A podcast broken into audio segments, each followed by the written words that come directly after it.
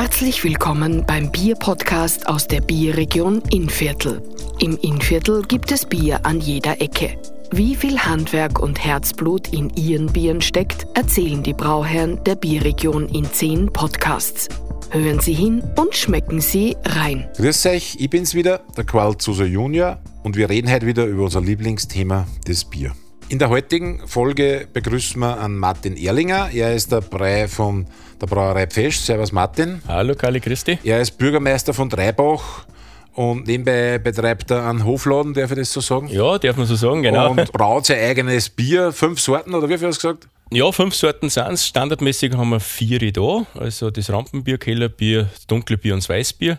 Und einmal im Jahr gibt es dann äh, Starkbier. Ja, und zum Bierbrauen braucht man natürlich einen Haufen Wasser und das ist unser heutiges Thema. Jawohl. Wasser im Bier sozusagen. Da möchte ich dich gleich mal fragen, wie, wie viel Anteil hat denn das Wasser im Bier? Ja, also man kommt jetzt mal auf die Stärke vom Bier an, wie stark das einbraut wird. Aber man kann sagen, zwischen 90 und 95 Prozent ist Wasser.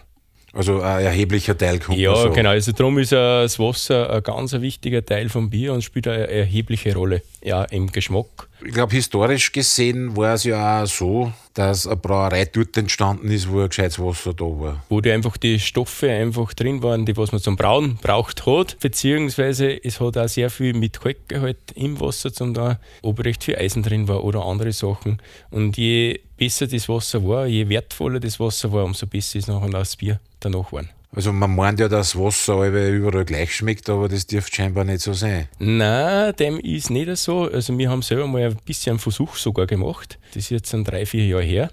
Äh, Da haben wir verschiedene Wassersorten von verschiedenen Regionen mal verbraut und dann haben wir eine Blindverkostung mit unserem Bier gemacht, mit dem gleichen Rezept.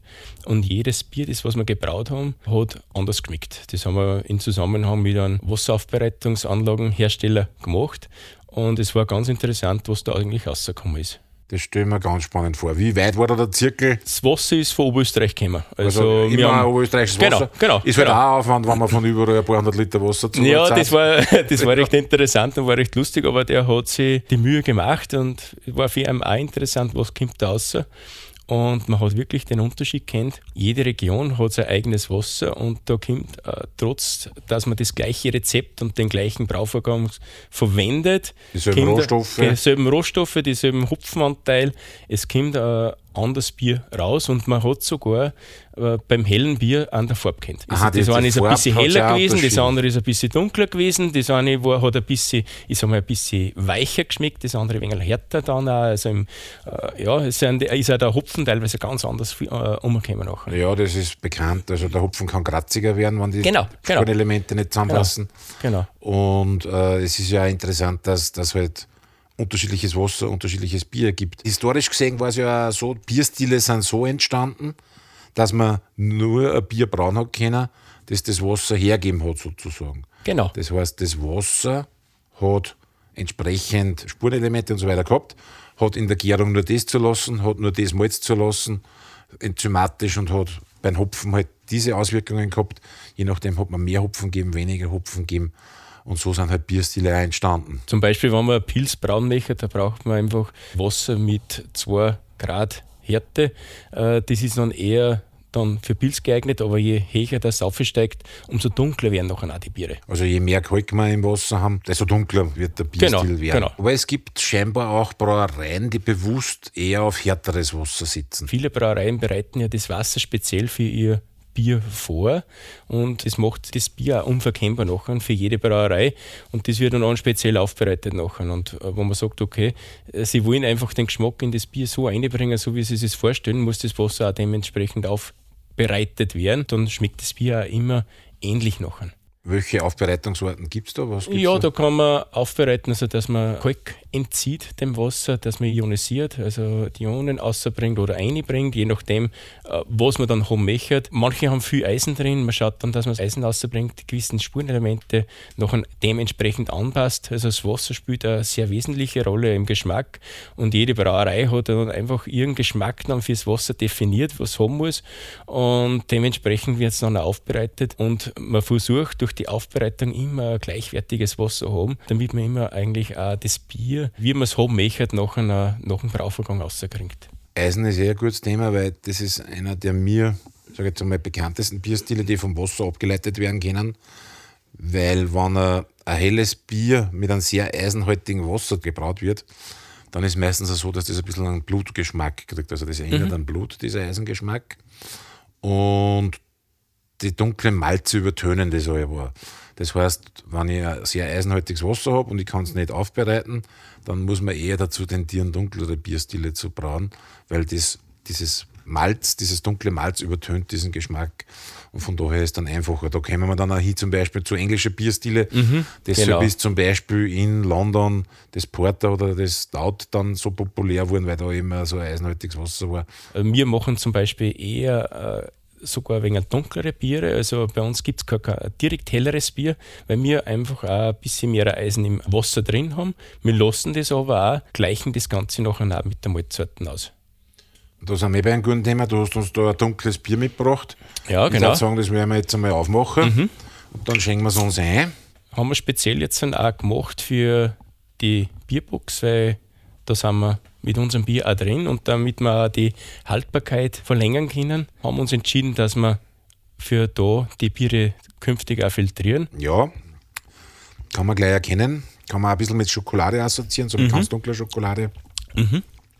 Die habe ich zuerst und dann kommt aber der Kaffee, wie du richtig Genau, sagst. also im Nachgang nachher, also am Gaumen entlang äh, verbreitet es ja ganz, ganz leicht. Und eine ganz feine, dezente Kohlensäure, also die was äh, ein bisschen kribbelt auf der Zunge, aber nicht sticht. Nein, also angenehmer Rezent. Mhm.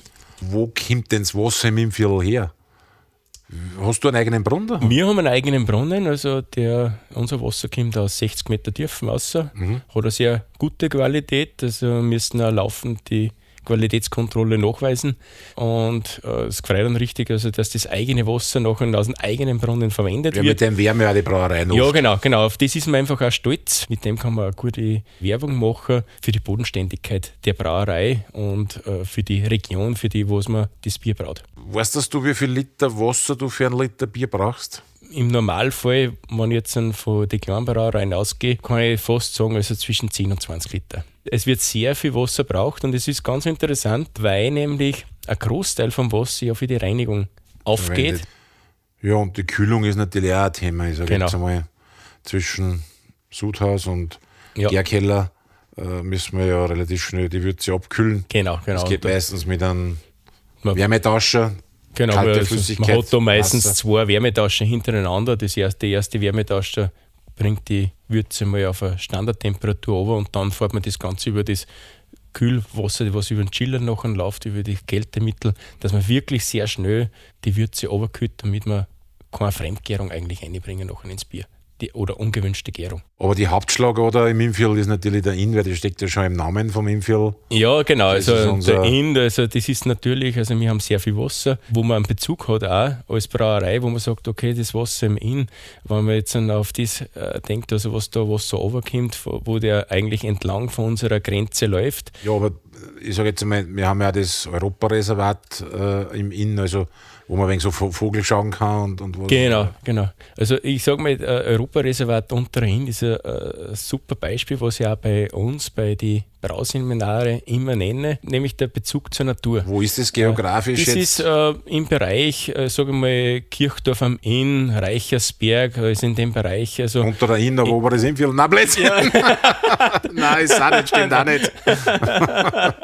und ich komme runter, ich kann mich selber finden, ich kann der Natur zuschauen. Die Natur habe ich genauso auch bei mir in der Brauerei, wo ich das Malz verwende, wo ich meinen eigenen Hopfen dann einrühre, da komme ich selber runter. Dein Bier, das gibt es in Fass und Flaschen. Ja, genau, wir haben beides. Also die Fassel gibt es eine Vorbestellung, also wenn wir Welcher Größe? äh, 20 Liter Fassel haben wir da. Und Also für durchaus mehr wie ein oder ja, zwei. genau, genau. Also wenn man sich mal gemütlich im Freundeskreis zusammensitzt und man hat vielleicht ein kleines Familienfest, kann man noch ein, das eine oder andere Fass vorbestellen. Man Alle vier Sorten, oder? alle vier Sorten, ja genau. Alle vier Sorten kann man noch abfüllen lassen.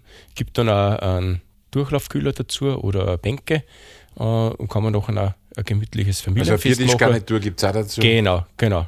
Damit, damit man sich daheim wieder gemütlich zusammensitzen kann. Herzlichen Dank fürs Dasein heute. Hat mich gefreut, dass ich kommen dürfen habe. Und ich meine, wir werden einmal so ein Thermalwasserbier brauen. Also das finde ich eine voll eine super klasse Geschichte. Also ich bin schon gespannt, was da rauskommt. ob es dann Boden drinnen oder ob sie es trinken. Genau, genau. Also man kann nachher theoretisch das Becken nachher mit dem Bier auffüllen und dann hat wirklich auch jeder was davon. Und vielleicht bringen wir nachher auch einen Nicht-Biertrinker dazu, dass er nachher noch mal ein Bier trinkt, wenn er zumindest darin Bot hat. Dann kann man sagen, über äh, ein Swimmingpool voll Bier getrunken. Genau. Auf das trinken, Auf das wir, trinken wir. jetzt. Prost. Danke fürs Dasein. Das war's auch schon mit dieser Folge des Bierpodcasts aus der Bierregion Innviertel. Alle Infos und Links zu dieser Folge sowie weitere Folgen finden Sie unter bierpodcast.at.